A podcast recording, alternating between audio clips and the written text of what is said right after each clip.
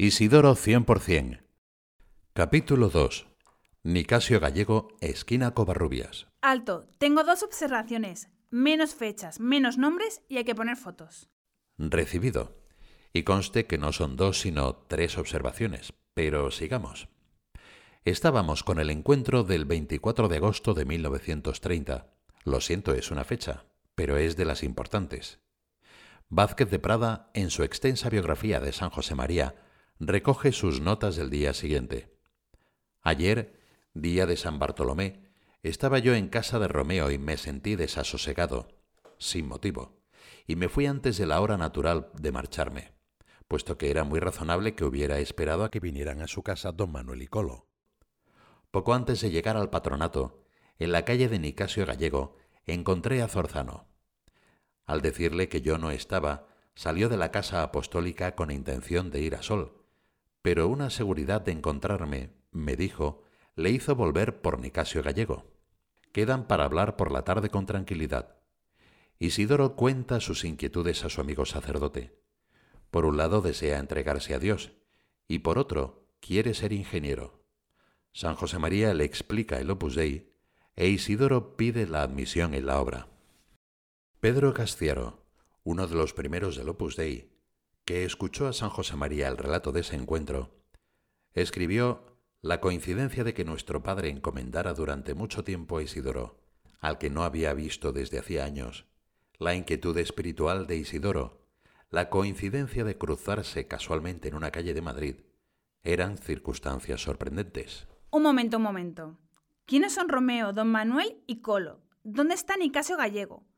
¿Qué es lo sorprendente?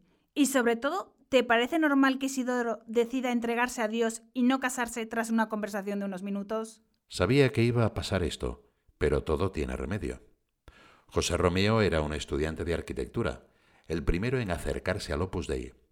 Don Manuel era su padre y Colo su hermano, que estudió Derecho con San José María en Zaragoza. Nicasio Gallego fue un poeta, sacerdote y diputado del XIX que dio nombre a una calle de Madrid que sigue donde estaba entonces, al patronato de enfermos, donde en ese momento trabajaba y vivía San José María, se accede por la puerta que está en Santa Engracia, esquina Nicasio Gallego, y a la vivienda del capellán por la calle José Marañón. Puedes poner en Google Maps cómo ir caminando desde Santa Engracia, esquina Maudes, que es donde vivía Romeo, hasta el patronato de enfermos. Si después pones cómo ir desde el patronato de enfermos hasta Sol, que era donde iba Isidoro, comprenderás que lo sorprendente es que se encontrasen en la calle Nicasio Gallego, probablemente esquina Covarrubias. San José María había dicho por carta a Isidoro que quería verle, e Isidoro le había dicho que en el próximo viaje a Madrid le visitaría, pero no le había avisado del viaje. Fue a su casa, no estaba, se marchó y casualmente lo encontró por un recorrido que no era ni el más corto ni el más habitual para ir a donde iban cada uno de ellos. En cuanto a la rapidez con la que Isidoro se decidió, te he dicho que llevaba tiempo dándole vueltas a su posible entrega a Dios y que no encontraba la forma de hacer eso compatible con su vocación de ingeniero y con la necesidad de mantener a su familia con su trabajo. Por otra parte, lo de casarse o no casarse era algo que estaba también en el aire. Isidoro no hubiera tenido ninguna dificultad para echarse novia si hubiera querido. Tenía casi veintiocho años era ingeniero excursionista, católico practicante con amigos y amigas. Pero tenía pendiente una decisión. Ve claro que lo que está buscando coincide con lo que le propone su amigo y se lanza. Bueno, se lanza de aquella manera, porque pide la admisión en el Opus Dei y a continuación pasa unos días con su madre en Logroño y se vuelve a Málaga. Es decir, San José María está entonces dedicado a buscar almas que comprendan el mensaje del Opus Dei, Pronto pondrá en marcha una academia y enseguida una residencia, y cuando esos proyectos se van consolidando, hace planes de expansión a París y a Valencia. Y mientras tanto el primero que persevera la llamada que le ha planteado está en Málaga. Bueno, Málaga no está muy lejos. No está muy lejos ahora, que te puedes plantar de Málaga en Madrid en hora y cuarto en avión o en poco más de dos horas y media en tren, pero en 1930 ese recorrido en tren expreso se hacía en 12 horas y 40 minutos por Córdoba y en unas 14 horas por Jaén. ¿No había uno más rápido? No, aunque sí uno más lento, El correo tardaba unas 20 horas. Y además, entonces se trabajaba de lunes a sábado. El fin de semana de dos días es algo bastante moderno. Todos los testigos de esa época, que llega hasta el 36, hablan del mérito que tenían esos viajes. Isidoro se pegaba una buena paliza para pasar en Madrid algún domingo y hacer el retiro mensual cuando era posible. ¿El retiro mensual? Mm, es un parón que se hace una vez al mes para rezar y echar un vistazo en la presencia de Dios a cómo van las cosas. ¿Dura todo un domingo? No, incluso no tiene por qué tener lugar un domingo.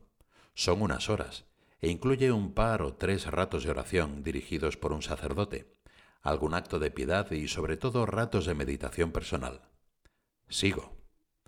Isidoro también aprovechaba esos viajes para ver a su madre y a sus hermanas. Por su trabajo debía tener acceso a billetes de coche-cama que permitirían echar alguna cabezada.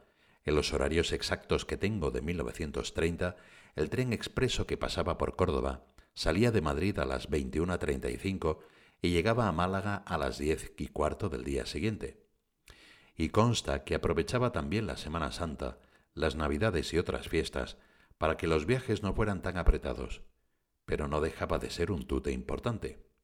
En cuanto a cartas, en el archivo de la obra se conservan 67 cartas de Isidoro al fundador entre agosto de 1930 y su traslado definitivo a Madrid el 6 de junio de 1936, y 15 en sentido inverso, todas escritas entre el 30 y el 32. Además es frecuente que en las cartas de Isidoro del periodo que va del 32 al 36 mencione que responde a una que no se conserva, por lo que se puede suponer que por su contenido ascético prefirió destruir un buen número para no comprometer a su madre en caso de registro durante la guerra. En fin, que además de las conversaciones presenciales, eran frecuentes las cartas, más o menos una conversación cada quince días, la mitad cara a cara y el resto por correspondencia. Se puede decir más sencillamente que Isidoro comienza a tener dirección espiritual con San José María. ¿Y qué le decían esas cartas? ¿Seguro que te interesa? Las cartas son siempre interesantes, así puedo conocerle por dentro.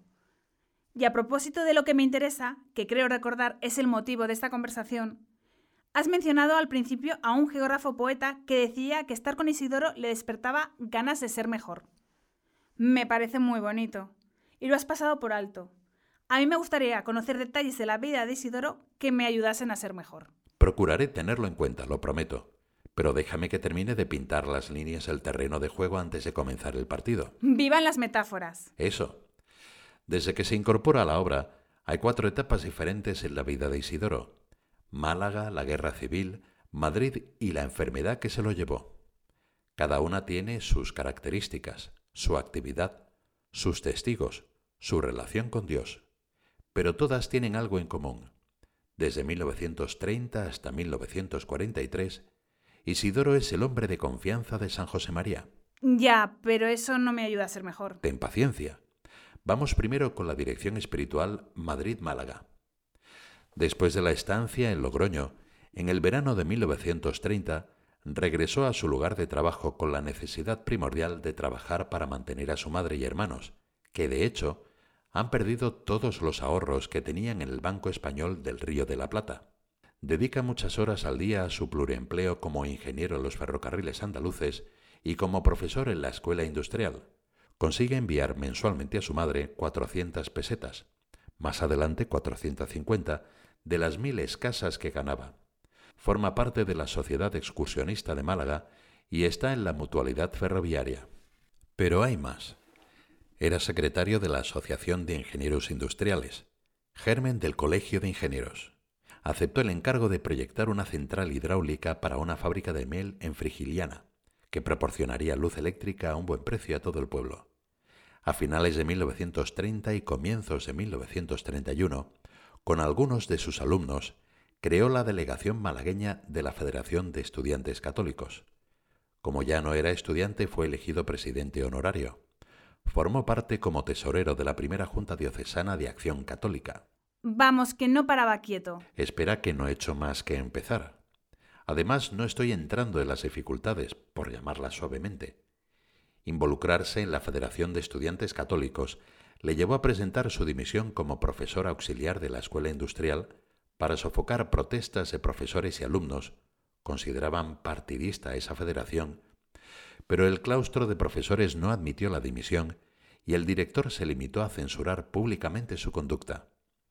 La toma de posesión de la Junta Diocesana de Acción Católica aprobada por el obispo, que por cierto era San Manuel González, canonizado en 2016 por Francisco, tuvo lugar en la comisaría a la que habían sido llevados detenidos todos sus miembros por considerar la autoridad que la reunión era ilegal. ¿Ilegal una Junta de Acción Católica? Sí, bueno, más bien clandestina tenían la autorización para reunirse en menos de 20 personas, pero aunque eran 16, los policías afirmaron haber visto salir a algunos y se llevaron a todos a la comisaría, hasta que aquello se aclaró. Y en ese rato aprovecharon para constituir la Junta. Una escena un poco cómica. Más bien tragicómica, pero en todo caso nos aleja del tema de nuestra conversación, que no es por ahora la Guerra Civil Española. Para comprender la valentía de Isidoro, nos basta mencionar que hubo persecución religiosa. Es la historia. Por ejemplo, el 11 de mayo de 1931, menos de un mes después del establecimiento de la Segunda República Española, el 14 de abril de 1931, las turbas habían prendido fuego en Málaga, como en otras ciudades, muchos templos y conventos. Monseñor González, cuya residencia también ardió, se vio forzado a abandonar la ciudad y refugiarse en Gibraltar, e Isidoro logró retirar los ficheros de los estudiantes católicos que tenían su sede en la parroquia de Santo Domingo antes de que fuese asaltada e incendiada. Pero ya llegaremos a las dificultades. De momento, estamos con el acompañamiento espiritual. En esos primeros meses, tras pedir la admisión en la obra, con motivo de la quema de conventos conoció a algunas adoratrices que se habían refugiado en casa de su amigo Ángel Herrero. Una de ellas era su hermana, y comenzó a colaborar con ellas. Particularmente a partir de entonces pedía dinero cada año a sus amistades para regalar juguetes en la fiesta de los Reyes Magos a las niñas acogidas por estas religiosas. En esos años entró en relación con la Casa del Niño Jesús, una especie de asilo para chavales, alternativa del reformatorio que dirigía el padre Aicardo, un jesuita al que comenzó a ayudar para sacar de paseo a sus muchachos y llevarlos a visitar a personas más miserables todavía, en los barrios extremos. Cuando murió el padre Aicardo, Isidoro advirtió que los pobres chicos se habían quedado sin clase de catecismo. Comprimió un poco más su horario y comenzó a acudir todas las tardes por la casa donde explicaba doctrina cristiana, dirigía la cena y acompañaba a los niños a rezar las oraciones en la noche en la capilla. En junio de 1931 también fue nombrado vocal de la Junta Directiva de la Sociedad Excursionista de Málaga y en esa misma época le hicieron tesorero del Patronato Local de Formación Profesional de Málaga. ¿Hay alguna asociación de la que no formara parte? Bueno, un poco después se apunta a un gimnasio, pero no olvides que se trataba de ver por dónde iba su dirección espiritual. Ya tienes el contexto. Ahora hay que ver de qué hablaba con San José María mientras su actividad iba en aumento. Es bien sencillo. Le hablaba de oración, de que la santidad no consiste en hacer cada vez más cosas, y a ser posible más difíciles, sino en hacerlas por amor a Dios. Dos ejemplos copiados de las cartas de esos meses. Mira, si hemos de ser lo que el Señor y nosotros deseamos, hemos de fundamentarnos bien, antes que nada en la oración y en la expiación, sacrificio. Orar. Nunca, repito, dejes la meditación al levantarte. Y ofrece cada día como expiación todas las molestias y sacrificios de la jornada. Y no me dejes todos los días el ratito de oración mental. Por la noche el examen. Es cuestión de tres minutos. Con esto tu rosario y sobre todo tu comunión frecuente, ojalá fuera diaria, nada ni nadie podrá contigo. Es decir, no recorta nada su actividad, pero le pide que lo fundamente todo en la oración, que ofrezca las dificultades, que sea constante en lo que se propone y que procure comulgar a diario. Consta que Isidoro tuvo una notable devoción a la Eucaristía, de hecho, insistió tanto en recibir pronto a Jesús en la Eucaristía que hizo la primera comunión con ocho años, solamente unas semanas después que su hermana Salus, que entonces ya tenía diez. pero en 1930 iba a misa solamente los domingos y hasta finales de 1931 no habla de su comunión diaria, algo para lo que tenía que levantarse en torno a las seis de la mañana. Uf, ya empezamos con los santos, muy admirables, pero poco imitables. No digas eso. Precisamente Isidoro es una muestra de que la santidad no es una especie de arrebato digno de titanes, sino algo asequible, que se trabaja poco a poco, con esfuerzos ordinarios y una apertura constante a la gracia de Dios. Tarda meses en incorporar a su horario la comunión diaria. Reconocerás que eso es más imitable que admirable. Pero sobre todo fíjate en que esa relativa lentitud no detiene el nivel de los consejos que le va dando San José María, que no van de golpe, sino, como le gustaba decir, por un plano inclinado. Le habla del examen de conciencia, de ir a Madrid para hacer el retiro mensual, de dedicar cada día de la semana a una devoción. Concretamente dedica los domingos a la Santísima Trinidad, los lunes a las benditas ánimas del purgatorio, los martes a los ángeles custodios, los miércoles a San José, los jueves a la Sagrada Eucaristía, los viernes a la Pasión de Cristo y los sábados a la Santísima Virgen, de considerar la pasión del Señor, del trato con el ángel de la guarda, de la oración por el Papa. E Isidoro va incorporando a su vida esos consejos, y también le habla de dar buen ejemplo, de tener muchos amigos y de hacer apostolado.